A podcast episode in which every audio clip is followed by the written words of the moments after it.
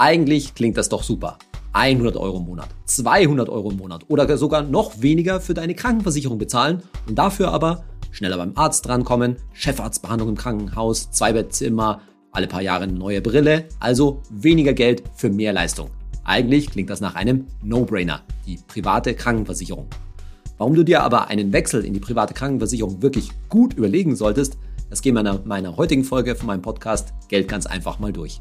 Ich bin Saidi von Finanztipp. Bei Finanztipp sind wir der Meinung, Finanzen kannst du selbst. Und wir zeigen dir wie. Meine Grundaussage schieße ich gleich vorweg ab. Von allen Leuten, die prinzipiell in die private Krankenversicherung, in die PKV wechseln dürfen, sollte tatsächlich nur ein Bruchteil auch in die PKV wechseln und der Rest, die Mehrheit, in der gesetzlichen Krankenkasse bleiben. Warum das so ist, versuche ich dir möglichst objektiv an den Vorteilen der privaten Krankenversicherung und deren Nachteilen gegenüber der GKV, der gesetzlichen Krankenversicherung, darzulegen. Und zum Schluss von dieser Episode kommen wir auf einen, ja, wahrscheinlich schon bekannten Kompromiss, wie du in der gesetzlichen Krankenkasse bleiben kannst und trotzdem einigermaßen die Vorteile der PKV genießen kannst. Bevor wir mit diesen Vor- und Nachteilen beginnen, erst einmal die Basics. Wann darfst du überhaupt in die private Krankenversicherung, in die PKV wechseln? Da gibt es vier Fälle. Fall 1, du bist besser verdienender Angestellter. Fall 2, du bist selbstständig bzw. Freiberufler. Fall 3, du bist Student. Ja, auch Studenten haben da eine Wahl grundsätzlich. Und Fall 4, du bist Beamter. Gehen wir die vier Fälle mal kurz durch. Als Angestellter musst du im Jahr derzeit über 64.350 Euro brutto verdienen, um in die PKV wechseln zu können. Diese 64.350, diese Grenze, die sogenannte Jahresarbeit-Entgeltgrenze, gilt in der Höhe für 2021 und auch für 2022. Und übrigens ist diese Grenze, diese Jahresarbeit-Entgeltgrenze, nicht zu verwechseln mit der Beitragsbemessungsgrenze zur gesetzlichen Krankenversicherung. Die liegt ein gutes Stück drunter bei guten 58.000 Euro. Und der Unterschied ist der, dass auf Basis dieser BBG, Beitragsbemessungsgrenze, diese 58.000 Euro, der maximale Beitrag, der Höchstbeitrag für die gesetzliche Krankenkasse berechnet wird. Auf diesen Höchstbeitrag gehen wir später nochmal ein.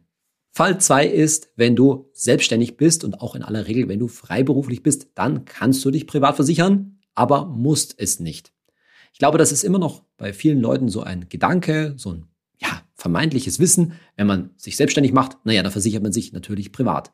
Aber das ist keinesfalls ein Automatismus und ich behaupte sogar, gerade für viele junge selbstständige Freiberufler, wenn man sich quasi gerade erst selbstständig gemacht hat, ist wahrscheinlich am Anfang, da kommen wir nachher noch drauf, gesetzliche Krankenkasse gar keine so schlechte Wahl. Übrigens noch zur Genauigkeit der Definition, das gilt dann, wenn du hauptberuflich im Hauptberuf selbstständig bzw. freiberuflich bist, dann hast du die Wahl zwischen privater Krankenversicherung und gesetzlicher Krankenkasse.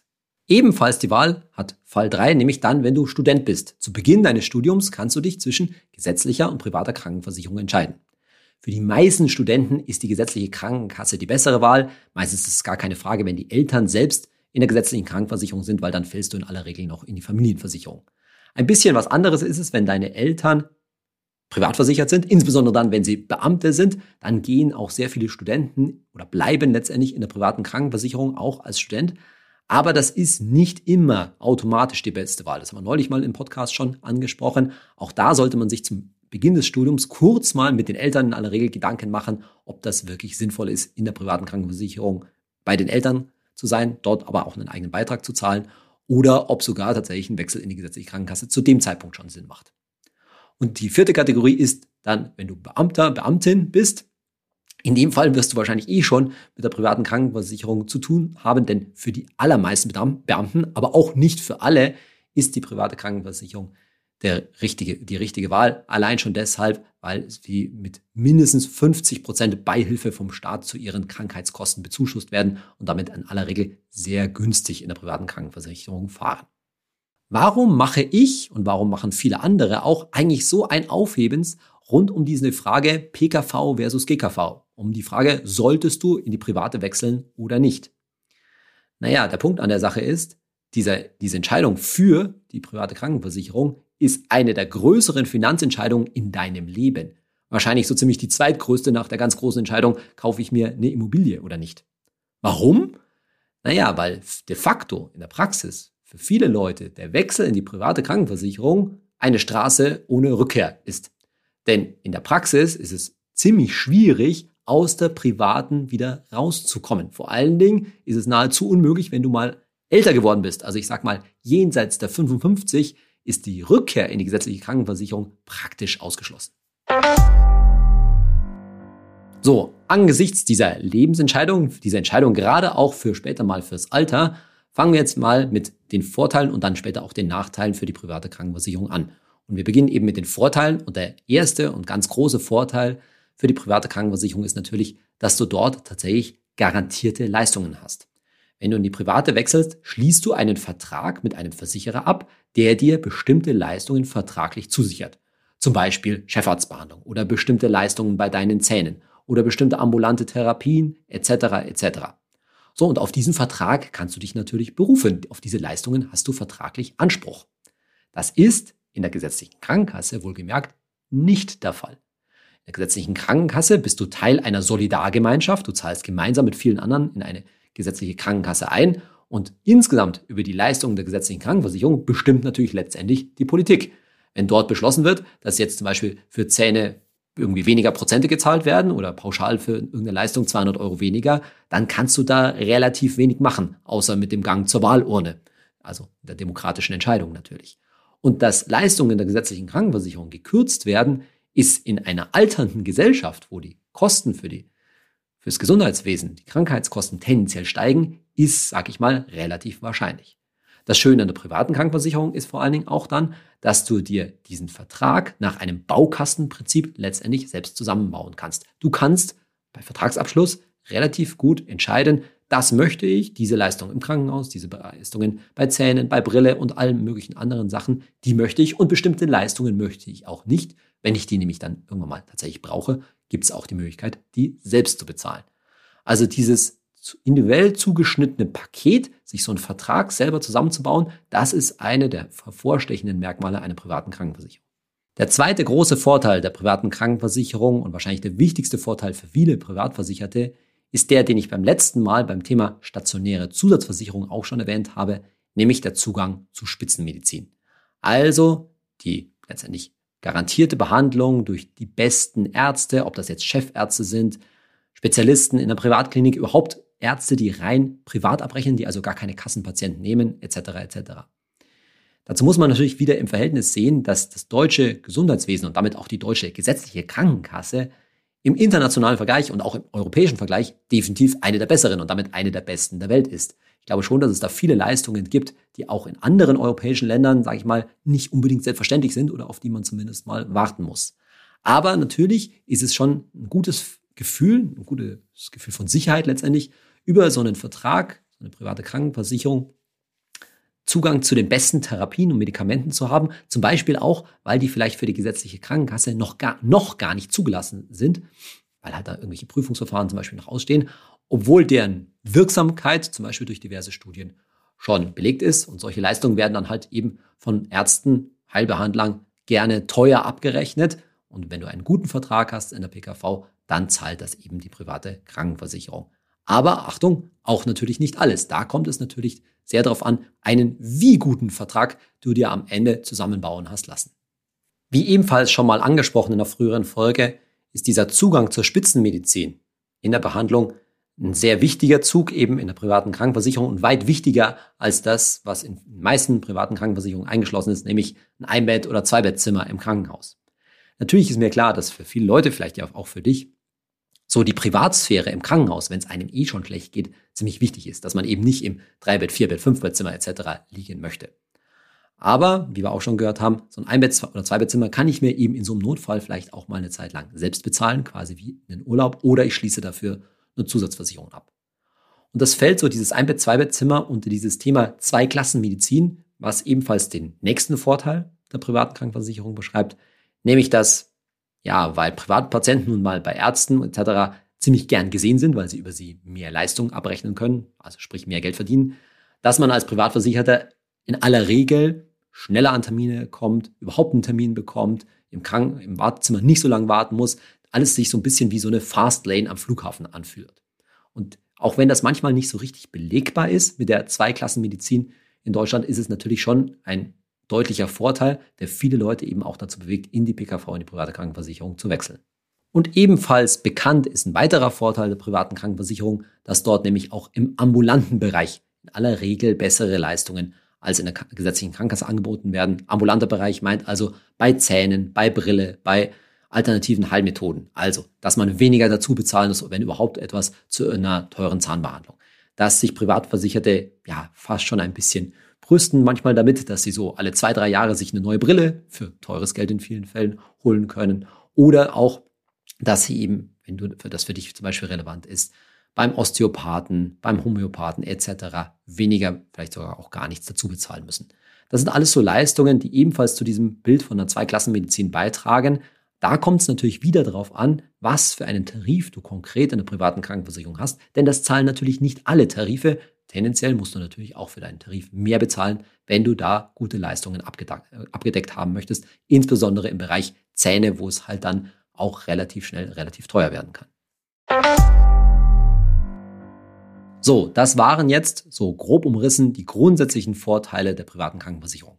Kommen wir zu den Nachteilen. Und bevor wir die im Detail durchgehen, musst du vielleicht erstmal verstehen, wie das System der privaten Krankenversicherung eigentlich gedacht ist.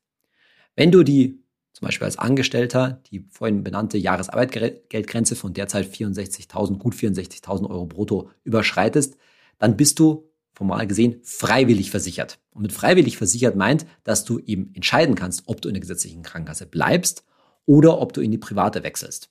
Dass man überhaupt keine Krankenkasse, keine Krankenversicherung in Deutschland mehr hat, ist mittlerweile ja nicht mehr erlaubt und nicht mehr möglich. Und die, hinter diesem Begriff freiwillig versichern steckt so ein bisschen der Hinweis darauf, dass die private Krankenversicherung schon immer als ein System für Wohlhabende gedacht war. Nämlich für Leute, die genug verdienen, und sich damit entweder eine teure Krankenversicherung, eben eine teure private Krankenversicherung, tatsächlich einfach leisten können oder bestimmte Leistungen einfach aus eigener Tasche bezahlen können.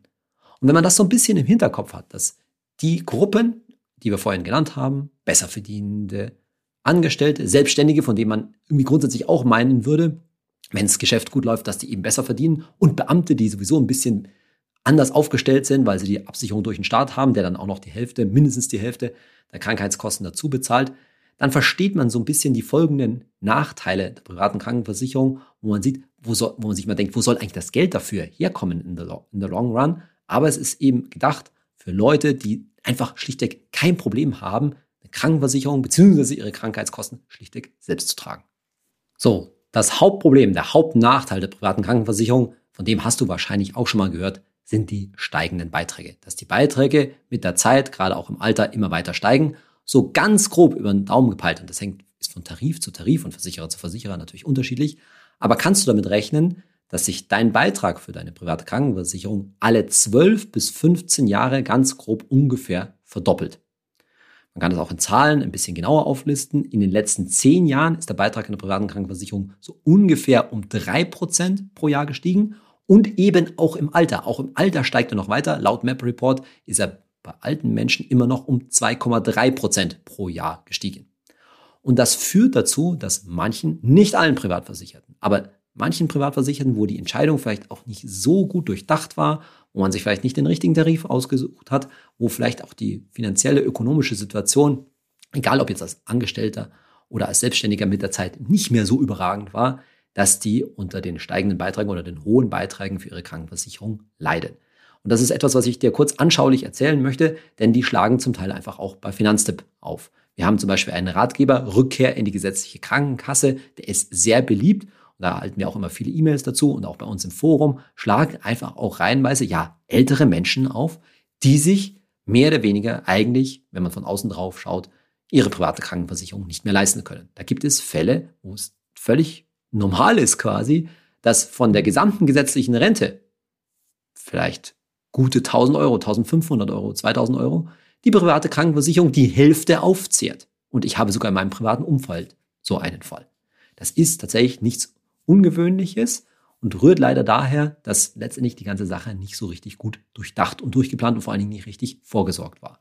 Also es ist ein reales Problem und ich glaube, das rührt eben daher, und das gibt es heute auch immer noch, dass viele Leute in jungen Jahren, wenn sie vielleicht auch finanzielle Entwicklungen in ihrem Leben noch nicht so gut absehen können und vor allen Dingen ja letztendlich noch nicht so sattelfest sind, sich so ein bisschen zu einem Wechsel in die private Krankenversicherung überreden lassen. Denn das muss ich an der Stelle, auch wenn ich dafür immer ein bisschen Haue bekomme, schon mal deutlich sagen. Jemand, ein besser verdienender Angestellter, ein junger Selbstständiger und so weiter, ist für einen Berater oder sagen wir es deutlicher, einen Vermittler von privaten Krankenversicherungen, ja, ich sag's mal deutlich, ein gefundenes Fressen. Denn, das ist auch ganz klar, für die Vermittlung einer privaten Krankenversicherung, auch wenn da sicherlich hinsichtlich des Tarifes in vielen Fällen eine gute Beratung durch die entsprechenden Vermittler stattfindet, am Ende zählt aber doch dann der Vertragsabschluss, denn dafür gibt es in aller Regel Provisionen in vierstelliger Höhe, also Tausende von Euro an Provisionen und deswegen sind solche Kunden natürlich total beliebt und wenn man das, will ich mal kurz nur wieder in Erinnerung rufen, wenn man das sich in den Hinterkopf ruft, wenn du zum Beispiel auch mit so einem Vermittler von PKV-Tarifen sprichst, mach dir klar, dass da natürlich die private Krankenversicherung immer ein wenig über den grünen Klee gelobt werden wird. Da ist natürlich ein Interessenskonflikt am Ende da, denn an das, daran, dass du in der gesetzlichen Krankenkasse bleibst, da verdient leider im Provisionssystem, das wir in Deutschland haben, der Berater in aller Regel nichts. Und daran, dass du in die PKV wechselst, das macht wahrscheinlich einen nicht geringen Anteil seines, zumindest seines Monatseinkommens in vielen Fällen aus. Jetzt gibt es rund um dieses Thema steigende Beiträge in der privaten Krankenversicherung jede Menge Diskussion. Und ein Argument, was immer angeführt wird, na ja, dass die privaten Krankenversicherer ja da Rückstellungen dafür bilden, dass es also nicht zu so hohen Beitragssteigerungen im Alter kommt. Das ist auch richtig, wenn du so eine private Krankenversicherung hast, dann wird ein Teil deines Beitrags rückgestellt, zurückgelegt vom Versicherer und eben angelegt dafür, dass eben im Alter bei dir die Beiträge nicht so stark steigen. Alles richtig. Aber das Problem ist zum einen, dass das an aller Regel so kalkuliert ist, dass bloß das abgedeckt werden soll, was du im Alter sowieso an Mehrkosten verursachst, weil du einfach im Alter öfter zum Arzt gehst, mehr krank wirst. Das soll durch diese Altersrückstellungen abgedeckt sein. Was in aller Regel nicht abgedeckt ist, ist sowas wie die allgemeine Inflation, dass alles immer teurer wird und insbesondere der medizinisch-technische Fortschritt weitergeht, dass also medizinische Leistungen auch ja quasi überproportional immer teurer werden, was dann eben zu solchen Beitragssteigerungen in der PKV führt. Und ein weiterer Effekt ist, dass die privaten Krankenversicherer, wie so eigentlich alle anderen, auf diese Rückstellungen, auf diese Rücklagen ja kaum noch Zinsen bekommen, weil natürlich die Zinsen auch per Null sind. Das heißt, dass die Renditen auf diese Rücklagen, die da beim Versicherer für dich liegen, ja niedriger sind, als sie es früher mal waren. Ein Argument, was von Verfechtern der privaten Krankenversicherung gerne ins Feld geführt wird, ist, dass nicht nur die Beiträge in der privaten Krankenversicherung steigen, sondern auch die Beiträge zur gesetzlichen Krankenkasse. Und zwar insbesondere der Höchstbeitrag zur gesetzlichen Krankenkasse. Und zwar genau deshalb, weil die vorher erwähnte Beitragsbemessungsgrenze eben ebenfalls steigt. Und tatsächlich, wenn man sich das über mehrere Jahre anschaut, dann liegen diese Steigerungsraten ebenfalls im gleichen Bereich ganz grob wie die Steigerungsraten bei der privaten Krankenversicherung, nämlich bei circa so drei Prozent pro Jahr nicht immer gleich und das hängt auch von der ökonomischen Entwicklung ab, aber es ist durchaus vergleichbar. Und das ist schon relevant, weil du würdest ja, wenn du in der gesetzlichen Krankenkasse bleibst, in den meisten Fällen, als Angestellter zumindest, eben diesen Höchstbeitrag bezahlen, der dann eben entsprechend steigt. Soweit, so richtig. Aber was bei dieser Argumentation gerne übersehen wird, ist, dass die entscheidende Geschichte ist, dass die Beiträge nicht nur während deines Arbeitslebens, deines Erwerbslebens steigen, sondern eben auch im Alter. Und im Alter sind da zwei Faktoren wichtig. Ja, es gibt für, gerade wenn du als Angestellter privat versichert bist im Alter, zwei Entlastungen für dich. Mit 60 fallen da bestimmte Beitragsbestandteile, das, da gehen wir jetzt nicht näher drauf ein, weg, sodass der Beitrag tatsächlich günstiger wird. Und du bekommst auch als Angestellter dann einen Zuschuss von der gesetzlichen Rentenversicherung, sofern du gesetzliche Rente bekommst, was ja in aller Regel der Fall ist, zur privaten Krankenversicherung. Das Problem liegt aber daran, dass bei den allermeisten Menschen das Einkommen im Alter natürlich erheblich, signifikant niedriger ist als im Erwerbsleben. Das wird vielleicht bei dir auch der Fall sein. Und das führt zu zwei Konsequenzen. Zum einen, dass der Zuschuss von der gesetzlichen Rentenversicherung sich eben an deiner gesetzlichen Rente orientiert, die ja eben dann niedriger ist und damit in aller Regel deutlich niedriger ist, als was heute dein Arbeitgeber zur privaten Krankenversicherung dazu zahlen würde. Und zum anderen dass der Beitrag in der gesetzlichen Krankenkasse sich natürlich nach deinem Einkommen, sprich nach deiner Rente bemisst und damit der Beitrag in der gesetzlichen Krankenversicherung im Alter in aller Regel erheblich niedriger ist. Dagegen der Beitrag in der PKV, der bleibt nämlich gleich. Der ist einkommensunabhängig. Du bezahlst einen Preis für bestimmte Leistungen, die mit im Alter, mit der Zukunft immer teurer werden. Das ist ganz normal. Und der Beitrag sinkt eben nicht im Vergleich zu deinem wahrscheinlich niedrigeren Einkommen zu deiner niedrigeren Rente im Alter. Und dieses Verhältnis, dieser Mechanismus quasi führt dann eben dazu, dass gerade Leute, die sich nicht so gut informiert haben, die vielleicht auch finanziell mit der Zeit nicht so gut dastehen, dann im Alter mit dem gestiegenen privaten Krankenversicherungsbeitrag erhebliche Probleme bekommen können. Ich versuche das für dich mal ein bisschen in Zahlen auszudrücken. Wenn ein Angestellter heute mit 35 in die private Krankenversicherung wechselt und sich da eben auch einen vernünftigen Tarif aussucht, da gehen wir gleich nochmal drauf ein, dann wird er wahrscheinlich einen Monatsbeitrag von so gut 500 bis 600 Euro im Monat bezahlen, was schon erheblich unter dem Höchstbeitrag in der gesetzlichen Krankenversicherung liegt. Also da spart er sich dann irgendwas, vielleicht 100, 200, wenn es gut läuft, sogar 300 Euro im Monat. Das ist schon signifikant. Ja. Jetzt muss man aber sehen, dass eben durch die Beitragssteigerung, also letztendlich durch nichts anderes, die Inflation, dieser Beitrag in der gesetzlichen Krankenversicherung auf circa gute, so ganz grob 1200, 1300 Euro mit 67 ansteigen wird. Wie gesagt, wir gehen von einem 35-Jährigen aus, mit 67 dann 1200 zum Beispiel Größenordnung in der, in der gesetzlichen Krankenversicherung und mit 90 wird sein Beitrag wahrscheinlich ungefähr bei 2000 Euro monatlich liegen. Da sind jetzt die ganzen Zuschüsse vom Arbeitgeber oder wie gesagt später von der gesetzlichen Rente und so weiter noch nicht eingerechnet, aber dennoch führt das dazu, dass unser 35-Jähriger hier Größenordnung ungefähr 400, vielleicht sogar 500 Euro im Monat zusätzlich an Altersvorsorge betreiben muss. Also sprich wahrscheinlich in seinen ETF-Sparplan oder in sonstige Altersvorsorgen stecken muss, sofern wir hier mit einer Rendite relativ äh, gemäßigt von 4% pro Jahr hochrechnen. 4% deshalb, weil er dieses Geld ja auch im Alter noch für eine längere Zeit, wenn er länger lebt, noch verbrauchen muss. Also können wir nicht so leicht einfach mal mit 6, 7 Prozent einfach auf einen Aktien-ETF-Sparplan rechnen. So, da haben wir übrigens die ganzen Beitragserleichterungen, von denen ich vorhin gesprochen habe, schon eingerechnet.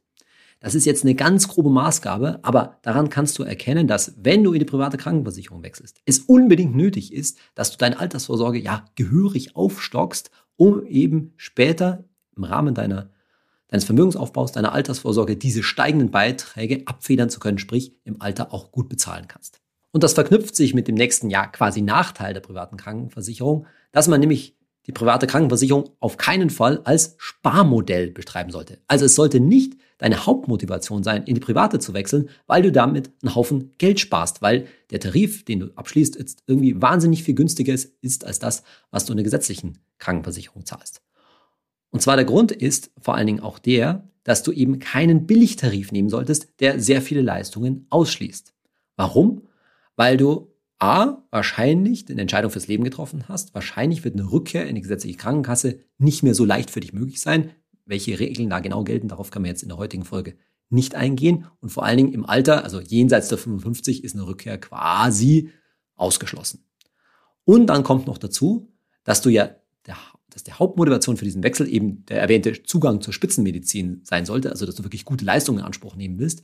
Und die solltest du dir von Anfang an in deinem Vertrag sichern. Warum? Weil eine Aufstockung der Leistungen später ist zwar grundsätzlich möglich, aber die Gefahr, dass du dann ja dein Gesundheitszustand das nicht mehr hergibt, denn du musst ja Gesundheitsfragen gegenüber der privaten Krankenversicherung beantworten, kann sein, dass du diese Leistung nicht mehr bekommst. Und das heißt, zu dem Zeitpunkt, wo du es dann brauchst, irgendwann vielleicht jenseits der 50, jenseits der 60, kannst du entweder diese Leistung gar nicht mehr bekommen und vor allen Dingen würdest du zu dem Zeitpunkt dann einen noch höheren, noch mehr Beitrag dafür bezahlen müssen, was du dir vielleicht nicht wirklich leisten kannst. Also ist es wichtig, diesen Wechsel zu betreiben, weil du einfach bessere Leistungen, eine tolle medizinische Versorgung haben möchtest und deshalb von Anfang an auch einen ordentlichen, einen guten Tarif abschließen solltest, der natürlich dann nicht ganz so billig ist, auch wenn du dir vielleicht trotzdem im Vergleich zur gesetzlichen Krankenkasse immer noch etwas sparst. So, und das führt alles dazu, als ja quasi weiterer Nachteil der privaten Krankenversicherung, dass du da eine ganz grundsätzliche Entscheidung frühzeitig treffen musst. Und mit frühzeitig meine ich an der Stelle vielleicht so rund um deinen 35. Geburtstag. Auf alle Fälle vor 40, so würden wir bei Finanztipp sagen. Unter anderem eben aus dem Grund, dass, falls du in die private wechselst, in deinem Vertrag, in deinem Tarif noch genügend Altersrückstellungen bei deinem Versicherer aufgebaut werden können. Und da ist auch mit zu berücksichtigen die Familienplanung.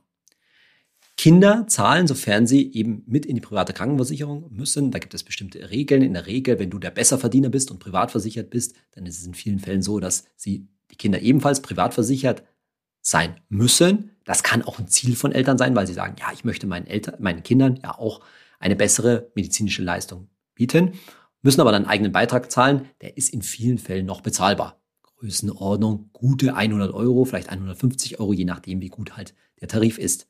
Kein Pappenstiel, aber wenn du ordentlich verdienst, egal ob jetzt als Selbstständiger oder als Angestellter, sollte das wahrscheinlich drin sein. Was aber schon wichtig ist, dass der jeweilige Ehepartner, sofern du einen hast, also die Ehepartnerin oder der Ehepartner, selbst erwerbstätig ist und eine eigene Krankenversicherung hat. Also entweder selbst in der gesetzlichen Krankenkasse ist, weil er ganz normal angestellt, oder aus dem eigenen Einkommen selbst eine private Krankenversicherung bezahlt. Denn was richtig teuer wird, ist, wenn der eigene Partner ja zu Hause bleibt, Kinderbetreuung etc. und eben kein Einkommen hat, aber in der privaten ist, dann muss man sozusagen einen zweiten Beitrag, vollen Beitrag für die privaten Krankenversicherung, also vielleicht nochmal 500, 600 Euro im Monat oder sogar noch mehr, einfach mal mitschleppen. Und das wird dann finanziell schon eine ganz schöne Herausforderung oder fast sogar unmöglich. Vielleicht habe ich es in diesem Podcast noch nie erwähnt, aber ich war tatsächlich in grauer Vorzeit quasi mal selbst privat versichert, als nämlich damals selbstständig war. Und ein ganz praktischer Nachteil der privaten Krankenversicherung war mir damals beim Wechsel in die PKV nicht so richtig bewusst, nämlich der nicht ganz zu unterschätzende Verwaltungsaufwand, den man als Privatversicherter hat, also der Zeitaufwand. Warum? Weil die Ärzte nämlich mit einem direkt abrechnen. Da kommt natürlich von allen Ärzten dann direkt eine Rechnung, die man entweder mal kurz selbst zahlen muss, vorstrecken muss oder möglichst schnell bei der privaten Krankenversicherung einreichen muss, um das Geld zu kassieren und das dann wiederum an den Arzt per Rechnung, per Rechnungsüberweisung weiterzuleiten. Das ist heutzutage natürlich alles etwas einfacher, weil in vielen Fällen das über Apps etc. und so funktioniert, aber man muss sich natürlich trotzdem drum kümmern und auch im Auge haben, weil die meisten PKV-Tarife auch einen Selbstbehalt vorsehen. Also, dass man die ersten x 100 Euro im Jahr selbst bezahlt und dafür weniger Beitrag bezahlt. Und das sollte man dann eben auch beachten und dafür dann auch keine Rechnungen einreichen, weil man dann zum Beispiel eine Beitragsrückerstattung bekommt. Also ist da ein bisschen Aufpassen und ein bisschen Überblick gefragt, der alles Zeit, das alles Zeit kostet und natürlich, ja, vielleicht wahrscheinlich ein etwas höherer Notgroschen auf dem Tagesgeldkonto, mit dem man auch mal eine größere Arztrechnung eben vorstrecken kann. Das letzte Argument in dieser Diskussion PKV versus GKV ist ein politisches und für mich persönlich auch ein relativ wichtiges, eines der entscheidenden, warum ich mich für meine Kinder auch dafür entschieden habe, langfristig in der gesetzlichen Krankenkasse zu bleiben. Weil die Masse der jetzigen und auch künftigen Wähler in diesem Land natürlich gesetzlich versichert sind. Wir reden von deutlich über 70 Millionen Kassenpatienten, Krankenkassenversicherten versus so ungefähr 9 Millionen Privatversicherten. Und letztendlich glaube ich, dass bei den zweifelsohne gegebenen künftigen Herausforderungen an die gesetzliche Krankenkasse, überhaupt an, die, an das Gesundheitssystem im Zuge dessen, dass die Gesellschaft halt nun mal alter, älter wird, da wird einiges entschieden werden müssen. Da werden auch Leistungen gekürzt werden müssen und so weiter. Aber Politiker müssen sich natürlich am Ende ein Stück weit, so glaube ich, nach der Masse ihrer Wähler richten und die werden natürlich tendenziell dann ein wenig in Richtung gesetzlich Krankenversicherte entscheiden, so ist zumindest meine Überzeugung, wiewohl man natürlich auch sehen muss, dass Beamte als Privatversicherte und auch viele Politiker, die, wo auch der Anteil der Privatversicherten, sage ich mal, überproportional hoch ist, natürlich nach wie vor ein gewichtiges Wort haben. Und das wird auch bei diesem ganzen Thema, ob irgendwann mal die Bürgerversicherung kommt, jetzt im Moment sieht es nicht danach aus, aber sprich ein einheitliches Gesundheitsversicherungssystem für alle, also wo also diese Grenze zwischen GKV und PKV letztendlich eingerissen wird, das wird dabei auch eine Rolle spielen.